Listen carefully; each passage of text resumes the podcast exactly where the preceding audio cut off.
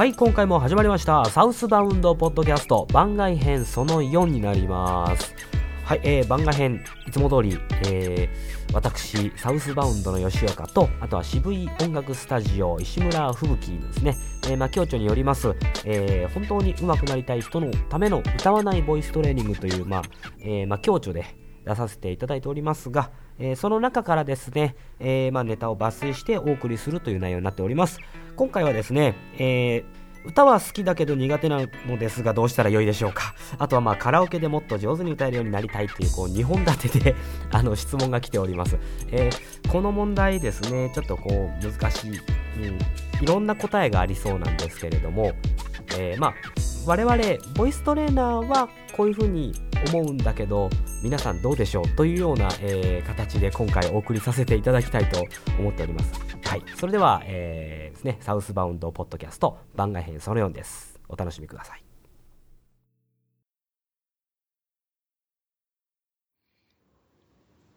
はい。それでは、えー、今回も番外編、えー、渋い音楽スタジオの石村吹雪さんと、えー、共にお送りさせていただきます。よろしくお願いします。よろしくお願いします。今日はちょっと声が高いですね。ちょっと違う感じで、ちょっと、いつもなんか暗い感じで喋ってるから、変えてみました。なるほど。声は意識するだけで変わるということですね。そうですね。印象がちょっと変わるでしょ？はい、はい、はい。ぜひ、今日はそのキャラクターではい、今日それでいきたいと思います。はい。はい、えー、ではですね、今日は、えー、まあ、二つですね、まあ質問がありますが、はいまあ、歌は好きだけど苦手なのですが、どうしたらよいでしょうかという質問。あと、カラオケでもっと上手に歌えるようになりたいのですが、どうしたらよいですかと。うん。この二つでちょっとお話しさせていただこうかと思うんですけど、はいはい、まず最初の、この歌は好きだけど苦手なんですと。うん。どうしたらよいでしょうかという、ちょっと難しい質問かなとも思うんですけれど。うん。これは、あの、本にもね、いっぱいくどくどと述べてあると思うんですけども、ちょっと違った角度からね、はい。バッサリと、バッサリと。バッサリといきたいなと思いますよ。はい。これ、あの、好きならいいじゃん。うん。歌が好きならば、それでいいじゃないですか。まあ、それ以上、何者もない。ないですよ。ですかね。ええ、苦手と思ってるあなたは間違っています。好きならそれでいいんです。うんと思いますけどね。そうなんですね。歌は好き、だけど苦手。うん、で、ちょっと難しいですよね。もう本当にでも、おっしゃった通り、うん、苦手の部分を取っ払っちゃって、うん。それ好き、うん、好きだけで、うん。いいじゃないですか。いいじゃん。まあ、これ、あれですね、やっぱその苦手なのですがっていうのは、要は、あの、へ、下手くそなんですって自分で思っちゃってるっていうところなんでしょう、うん、下手くそなんですって多分言われちゃったり、そういう目で見られちゃったりするのに耐えられない感じですね、これはね。うんうんうん。なるほど、なるほど、ね。いいじゃない、下手なんだけど好きなら。うん、っていう、下手な自分を認めるとかね、あるいは。うん、うん、でも好き。やっぱ好きが何よりも勝りますよ。うん、なるほど、なるほど。うん、だから、その、まあ、これは、まあ、周りのそういった意見に、うん、まあ、意見は参考にしつつ、でもその振り回されないというか。そうそうそうそうそう。参考にするなと。もう参考にするなと。えどうせ周りだって素人だろうということは言えなくはないはずですね。まあ本当でもそれぐらいの危害が欲しいというところではありますよね。自分を強く持て。であの私、それこそ先日、まあ、そのある人のお話を聞いたときに、うん、その、さらけ出す力っていうのが求められてくるん。じゃないかって言ってた人がいたん。ですよ。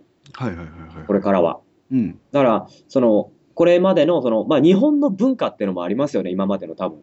うん。そう、今までのそういう文化的なその流れで、うん、いわゆる結構日本人で断定表現を避けるじゃないですか。はいはい、はい、で、曖昧に従う部分もありますよね。うん、だからそういうのが良かった部分もあるけれども、多分今見直されてるところもあると思うんですよ。はいはいはいはい。で、まあ我々そういったマナー的な問題っていうのはもちろんその、うん、社会生活をやっていく上で必要なんですけど、うん、そういうのも踏まえつつ、うん、ある意味断定表現をしていかなきゃいけない。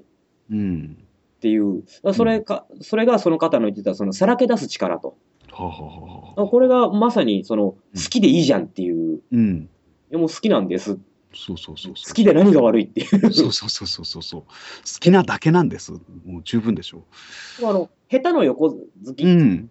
うん、ああいう言葉僕結構好きですよ。好きですね。本当。うんあれ悪い言葉じゃないですね、全然。ないですよね。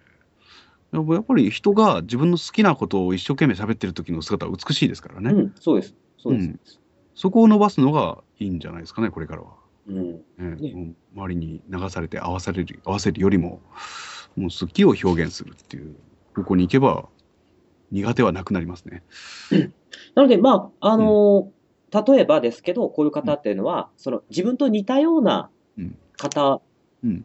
を、まあ、友達になるとかですね、そのうん。要は、まあ、受け入れてくれる場所って言ったら変ですけどね。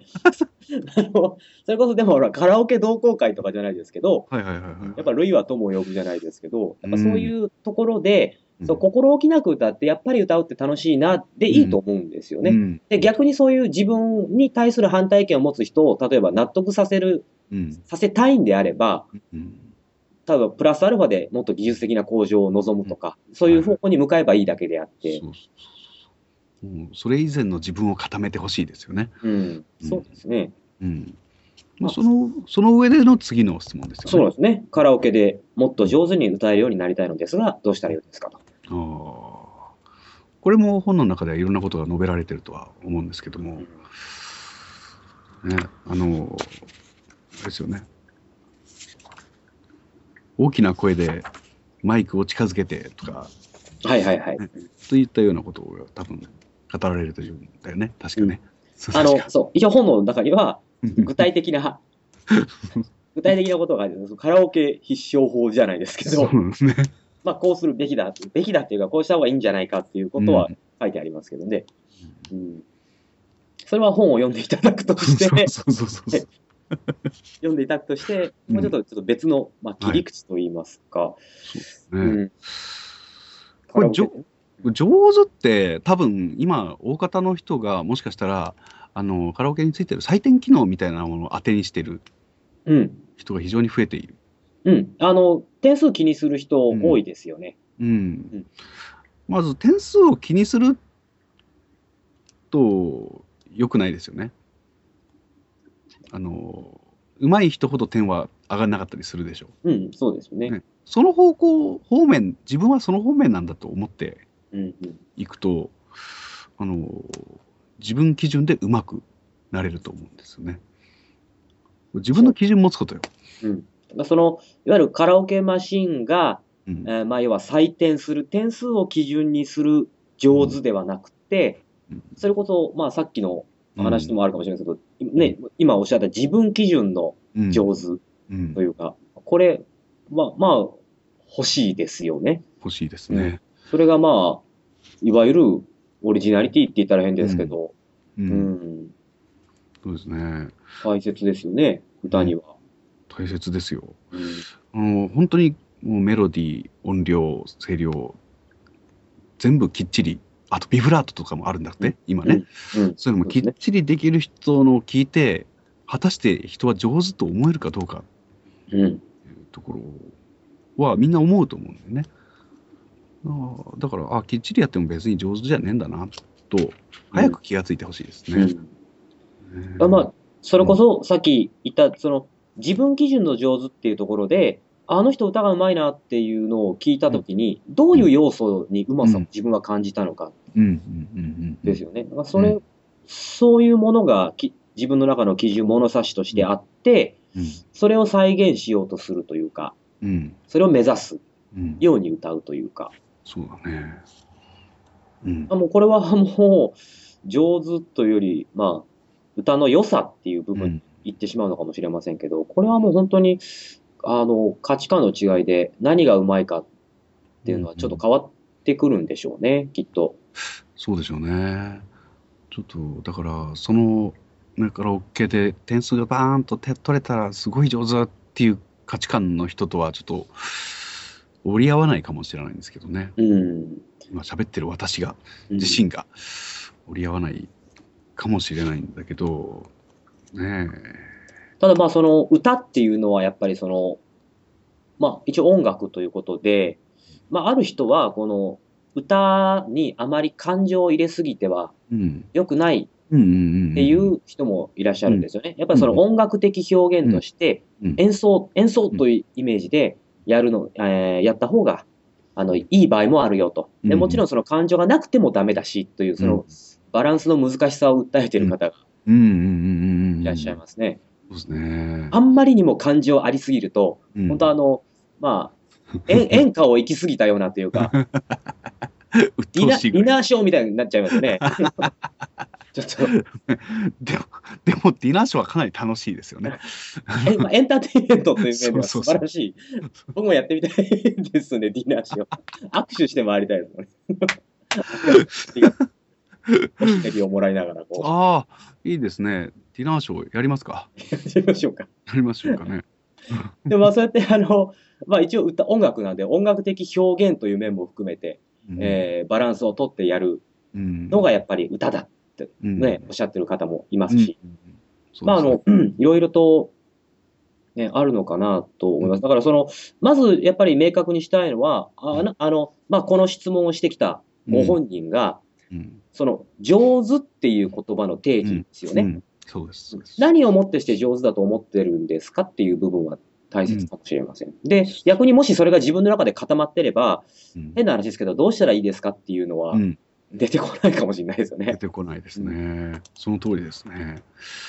まあまあ、でも、こういう質問は非常に多いんですよね。多いですね。ね上手って、上手って一言で言われても困りますようんっていうところで、私たちは考えてしまうわけですけれども。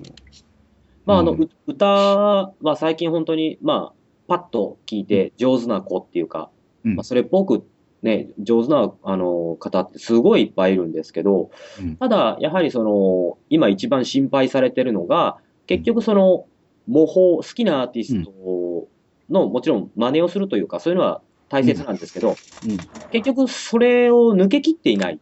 うん。うん。そこで止まっている。うん。というところにもしかしたら問題があるのかもしれませんしね。そうね。うんそれが、それが上手とうん。言えるかどうかっていうかところね。うん。そこはみんなそれぞれ考えるべきですね。これはぜひ考えていただきたいテーマですね。うんすれば多分どうしたらいいかって言ったら変ですけど、その、やるべきことが見つかるのかもしれませんね。そうそうそうそう。そうですね。やるべきことを見つける。これ大事ですね。いいね。いいね、いいね。はい。と、綺麗に収まりましたところで、はいえー本日は時間がやってまいりましたので、今日もこの辺りに、えーさせていただきたいと思います。はい。はいそれではまた次回も、はいうん、また番外編で、えーはいおしゃべりさせていただきたいと思います。はい。では、渋い、え、渋い音楽スタジオの石村吹雪さんでした。ありがとうございました。ありがとうございました。